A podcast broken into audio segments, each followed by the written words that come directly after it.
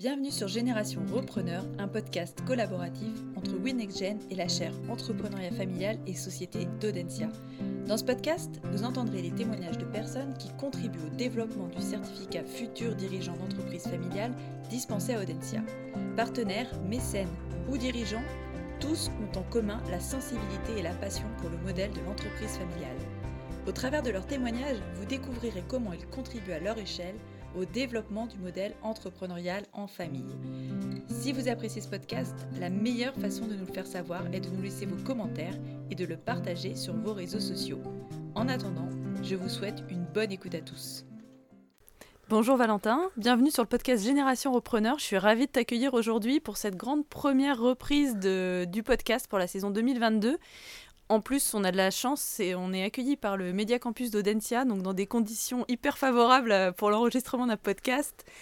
Euh, Génération Repreneur, euh, très rapidement, c'est le podcast qui est dédié aux dirigeants ou futurs dirigeants d'entreprises familiales. et je crois que tu vas pouvoir venir nous raconter toi-même ton, ton expérience puisque tu es désormais président du groupe The Links Groupe The Links qui est basé à Nantes. Tu as pris la direction il y a assez peu de temps, 5 ans, euh, si, mes notes sont, plutôt bonnes.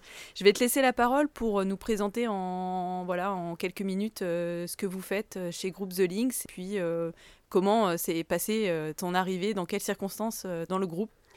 Alors oui, bonjour et merci de m'accueillir ici. Effectivement, c'est dans des belles conditions. Alors le groupe The Links, c'est un groupe de marketing, communication et relations clients qui a été fondé en 1983, donc on, va, on sera l'année prochaine, euh, enfin en 2023 aux 40 ans, par mon père Vincent Guillois. Euh, c'est un groupe euh, qui fait du marketing, de la communication et de la relation client.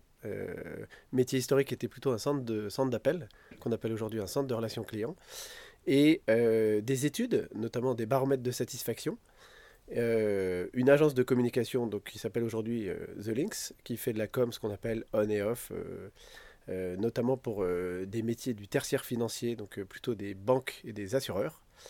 voilà, à peu près le, le, le, groupe aujourd'hui. Oui, bah, peut-être ce qui pourrait être pas mal, c'est que tu nous donnes un peu ton, ton, parcours, parce que toi, tu as une expérience assez importante avant d'être entré dans l'entreprise familiale. peut-être que ce serait pas mal que tu nous en dises quelques mots, puisque tu es passé d'un domaine qui était complètement différent à celui dans lequel tu es aujourd'hui. Oui, tout à fait. Alors, en fait, moi, je suis ce qu'on appelle un L'Oréalien. Donc, j'ai passé à peu près une quinzaine d'années chez L'Oréal. Euh, j'ai eu la chance d'avoir euh, une carrière euh, assez internationale dans ce super groupe que j'ai vraiment adoré. J'ai été recruté directement sur le, campus d'une école de commerce.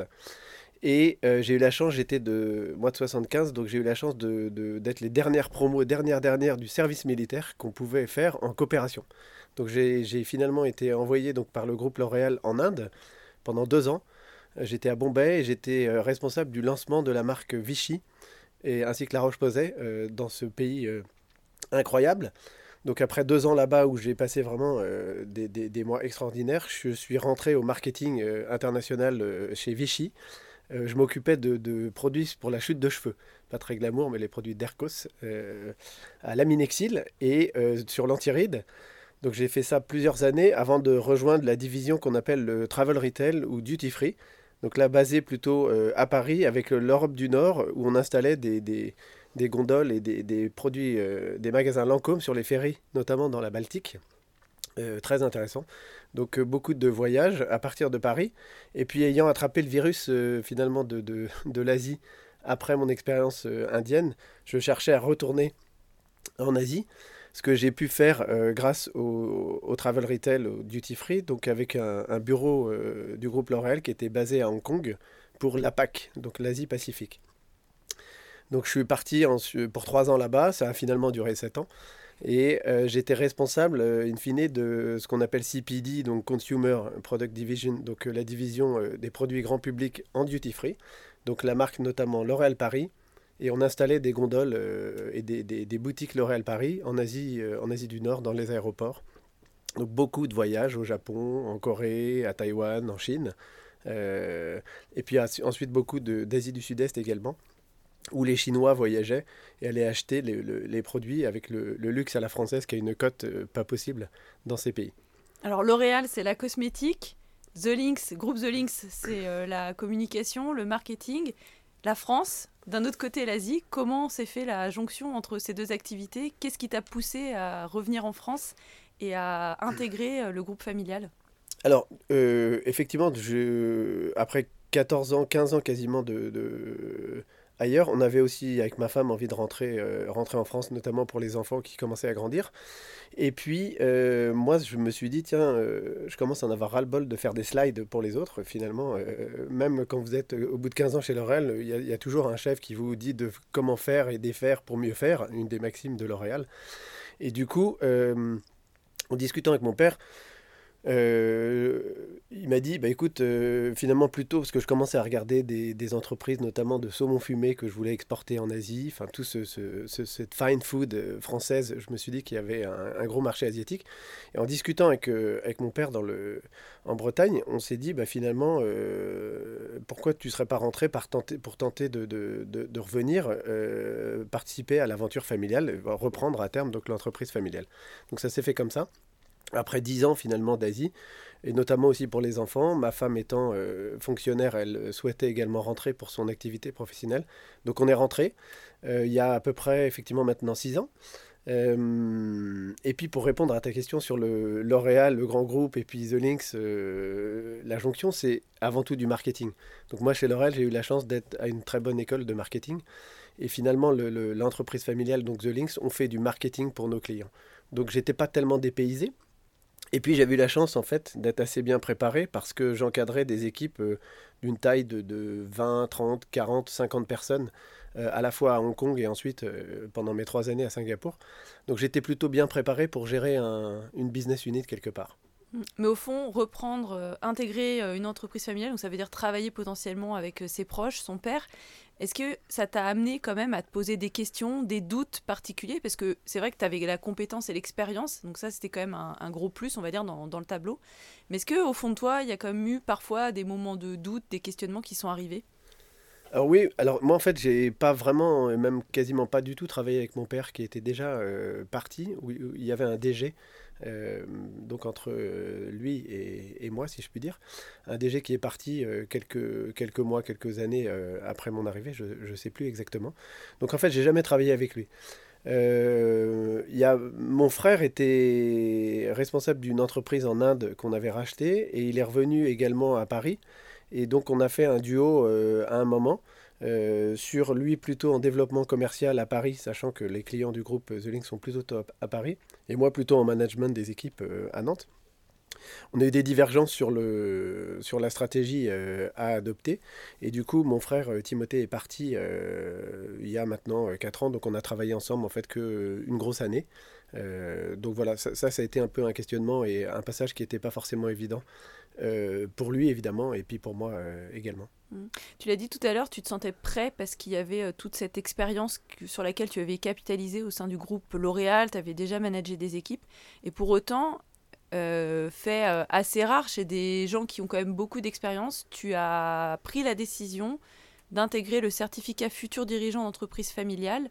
Quelles avaient été les raisons à cette époque de le rejoindre.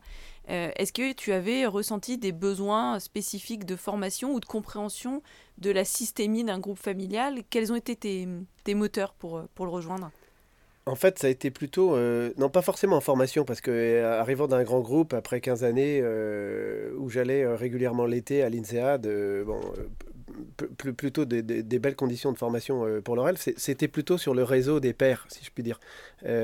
moi, j'ai rencontré des des gens, je crois qu'on était une dizaine, euh, avec lesquels je suis resté très lié, et on est tous euh, plutôt euh, rentrés au CJD d'ailleurs depuis quelques années.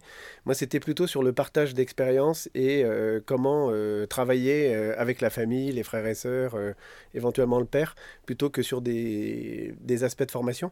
Et c'était vraiment une journée par mois, je crois, je crois que c'était déjà il y a 4 ans, donc je crois que c'était une journée par mois mais c'était vraiment un sas euh, super sympa et on a gardé vraiment des liens euh, hyper forts et euh, avec mes camarades de promotion. Mm.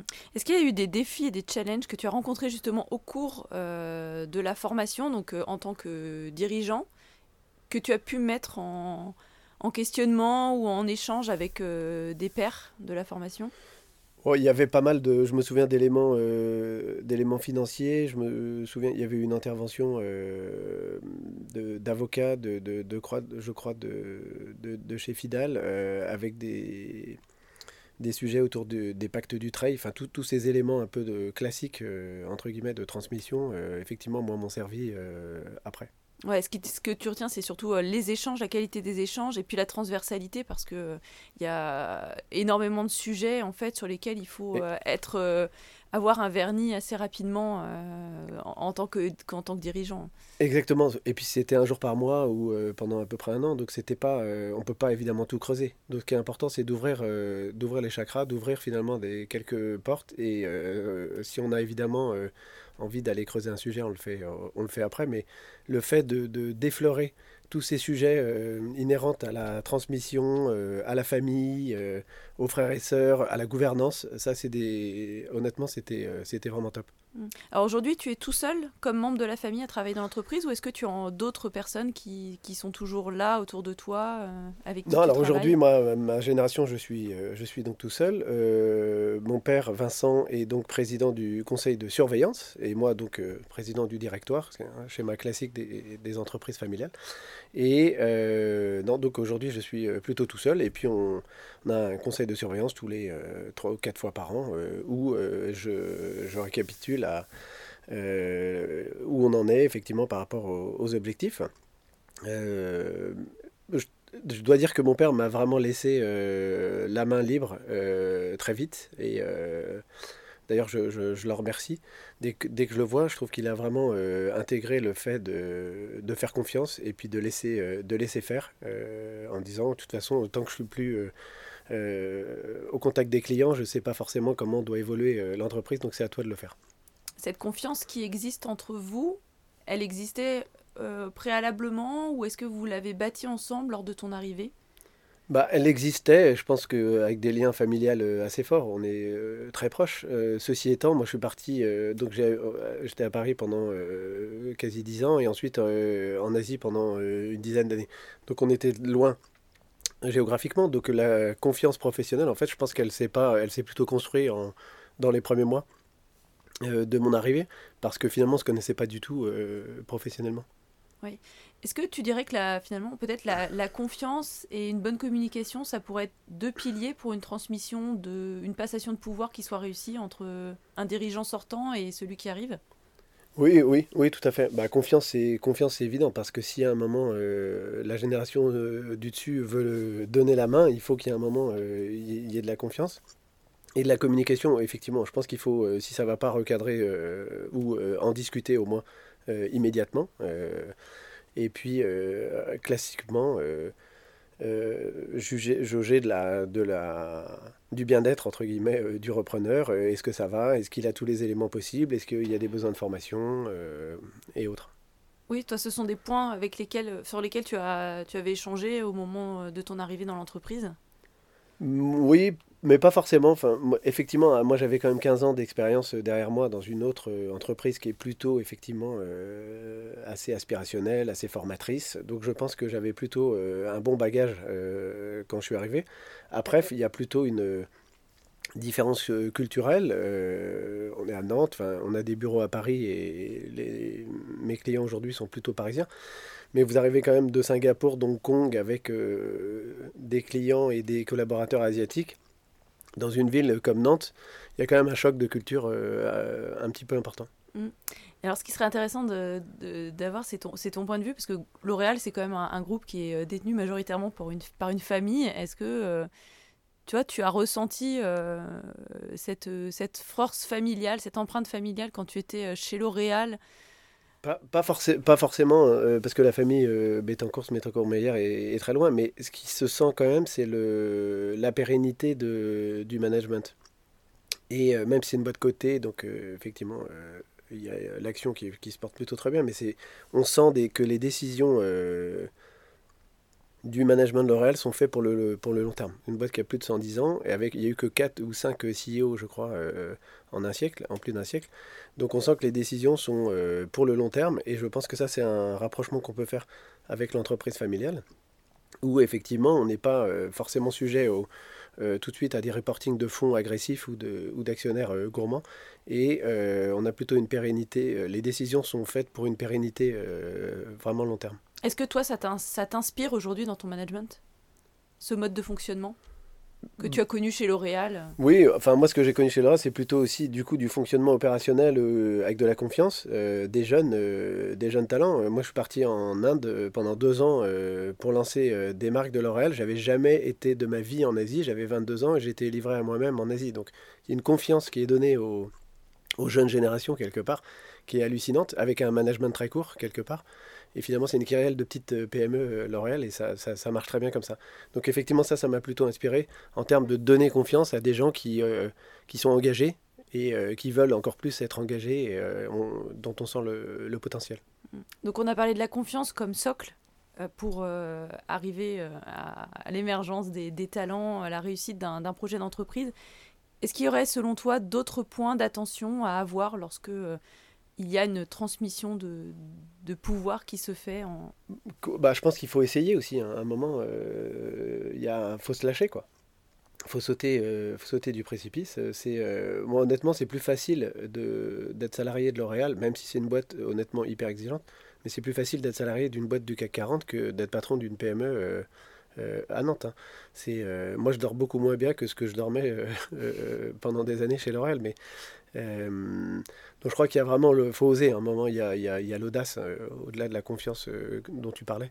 Je crois qu'à un moment, il faut essayer. Et puis si ça marche pas avec euh, un des enfants ou avec les cousins ou avec je sais pas qui dans les, dans les générations, je pense qu'il faut, faut pas s'obstiner non plus à vouloir, à, vouloir à tout prix un, modèle familial si c'est pas le cas. Mais enfin, chez nous, pour moi, ça marche très bien. Bon, très bien. Parmi nos auditeurs, il y en a sûrement quelques-uns qui se posent des questions sur le certificat qui hésitent à le rejoindre, si tu devais donner euh, un mot de la fin pour les convaincre euh, voilà, de, s'engager et, d'aller euh, se former dans ce certificat, quel serait-il? Bah, moi, je leur dis, bah, je veux bien qu'ils viennent me voir. je vais leur expliquer pourquoi, plus en détail. Mais s'il y a un mot, c'est oser.